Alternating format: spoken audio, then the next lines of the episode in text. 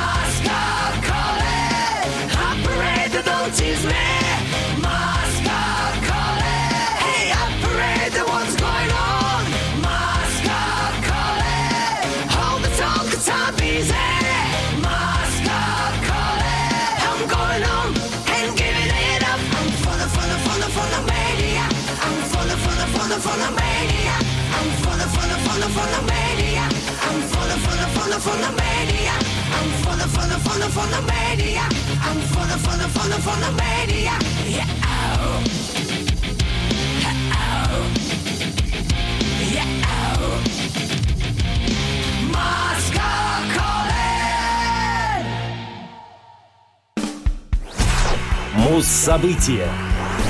25 января 1989 года Гарри Мур выпустил альбом After the War, последний в стиле традиционного хард-рока. After the War, после войны, седьмой студийный альбом ирландского гитариста и певца. Синглами издавались треки After the War, Ready for Love, Let Clowns и Living on Dreams.